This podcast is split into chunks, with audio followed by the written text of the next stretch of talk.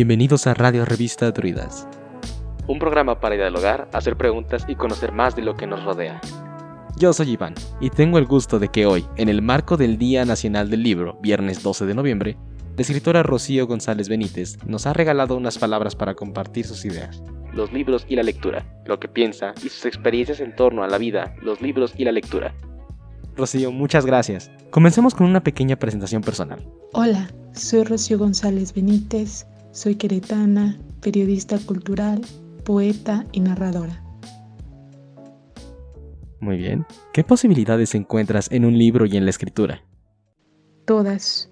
Un libro puede ser un espejo en el cual nos podemos ver, podemos ver al otro, puede ser una ventana, puede ser una puerta por la cual podemos pasar y llegar a otra ciudad, llegar a otro, a otro país, cruzar fronteras, conocer gente que ni siquiera nos, nos habíamos imaginado que existe, pero también puede ser un boleto para ir al pasado, conocer eh, situaciones de cierta época, saber qué fue lo que pasó con lujos de detalles y también es una oportunidad de, reconocer nuestro presente, en dónde estamos y quiénes somos.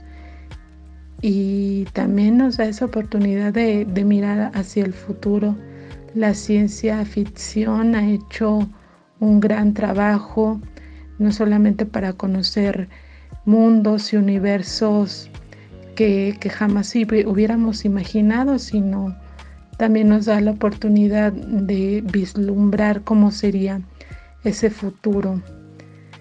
Y desde la escritura, bueno, las personas que se dedican a escribir, los escritores, tenemos la oportunidad de compartir nuestras ideas, nuestros pensamientos, nuestros miedos a través de la escritura con esa idea que también pueda servir como un espejo para que alguien más se pueda ver en él y encuentre algo de sí mismo en nuestra escritura.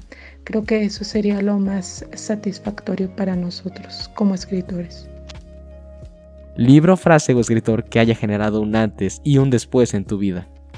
Hay muchos escritores con los cuales me siento cercana, pero en especial hay dos una escritora y un escritor a los cuales siempre regreso.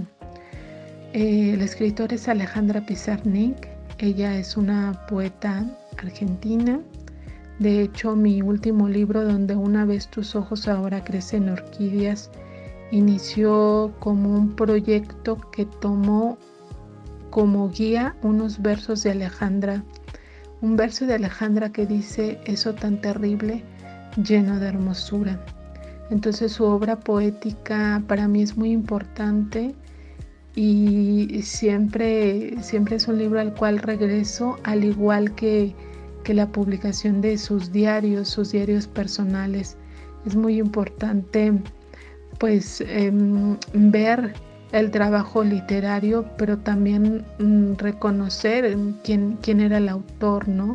Y cuál era su vida porque muchas de sus circunstancias determinan también su literatura. Y el escritor que, con el cual también me siento muy cercana es Francisco Cervantes Vidal. Si ustedes pueden visitar el Museo de la Ciudad, afuera del museo se encuentra una escultura con la imagen del maestro para que puedan conocerlo cómo era físicamente. Su antología se titula Cantado para Nadie.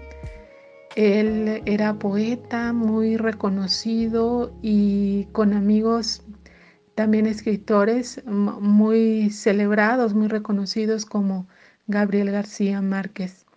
Y bueno, alguien con, también con el que eh, me siento muy cercana porque fue mi maestro es Luis Alberto Arellano. También si tienen la oportunidad de buscar algo sobre su obra, pues ahí está. Y actualmente en Querétaro, bueno, tenemos una gran cantidad de escritores, hombres y mujeres y que están ahí para que los leamos, que sirva esto también como una invitación para que se acerquen a leer a los, a los autores que radican en, en Querétaro. ¿Cuál es tu motivación y tu proceso en la escritura? Escribo a partir de dudas, a partir de interrogantes, a partir de situaciones que me provocan miedo, incertidumbre, dolor. Todas esas son motivaciones por las cuales me, llevan a escribir, ¿no? Porque eh, de cierta manera estoy tratando de buscar respuestas a esas preguntas, aunque finalmente eh, no se da una, una, respuesta clara, sino que surgen más más interrogantes y también es válido. Es válido no tener una respuesta concreta a lo que estamos buscando. Y mi obra poética creo que, encierra mucho de eso, ¿no?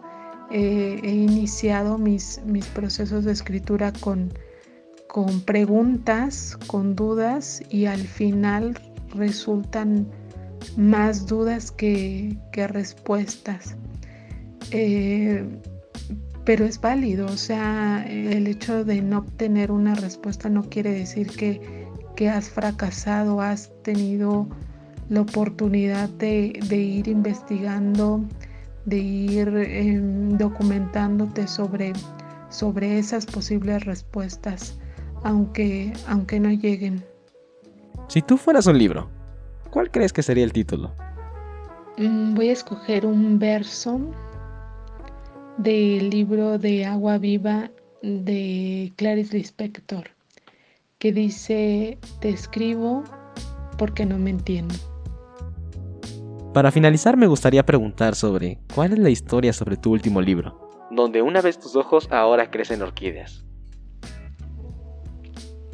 Donde una vez tus ojos ahora crecen orquídeas es un poemario que tuvo la fortuna de ganar el Premio Iberoamericano de Poesía Minerva Margarita Villarreal en, el 2020, que es el año en que se lanza por primera vez este certamen a través de la Universidad Autónoma de Nuevo León y el Instituto Nacional de Bellas Artes y Literatura, donde una vez tus ojos ahora crecen orquídeas es un poemario complejo, duro, eh, que, en el cual el lector se va a enfrentar a muchísimas interrogantes. Inició retomando una historia real, documentada de manera periodística por José Antonio Gurrea, que es la historia de, una, de una madre que pierde a su hija y, se dedica a buscarla hasta que finalmente un día le llaman para decirle que ya lo encontraron, pero lo único que encontraron de ella son dos fragmentos de su cráneo. A raíz de esta imagen es que yo empiezo a escribir, a escribir preguntas, interrogantes de esto que está pasando en, en nuestro país, de esto que, es una problemática real y que ve en aumento. El libro está lleno de interrogantes que son propiamente interrogantes también para el lector. El lector se va a encontrar en este libro con, con preguntas y que preguntas que, evidentemente son, son complejas y son difíciles. El libro está disponible en su venta a través de, la casa editorial de la Universidad Autónoma de Nuevo León. Pueden hacer la compra en línea y bueno, con la esperanza de que, de que puedan leerlo y si es que lo leen, pues me encantaría conocer sus, sus comentarios sobre sobre este tema. Muchas gracias y hasta luego. Tomar como base este tema tan actual y que nos concierne a todos y llevarlo a una traducción sensible creo que sin duda significó un desafío. Te agradecemos muchísimo este esfuerzo y por supuesto celebramos contigo el Premio Iberoamericano de Poesía Minerva Margarita Villarreal. Sin duda es que, en serio, es un, es un tema muy sensible, pero también muy necesario de poder abordarlo. Es una realidad que a todos nos concierne por involucrarnos como sociedad. Recuerden que pueden hacer su compra en línea desde la página tienda casa del libro uanl.mx de la Casa Editorial de la Universidad Autónoma de Nuevo León. Nuevamente muchas gracias y muchísimas felicidades, Rocío. Celebremos la palabra, las historias, los libros. Seamos lectores. Feliz Día Nacional del Libro.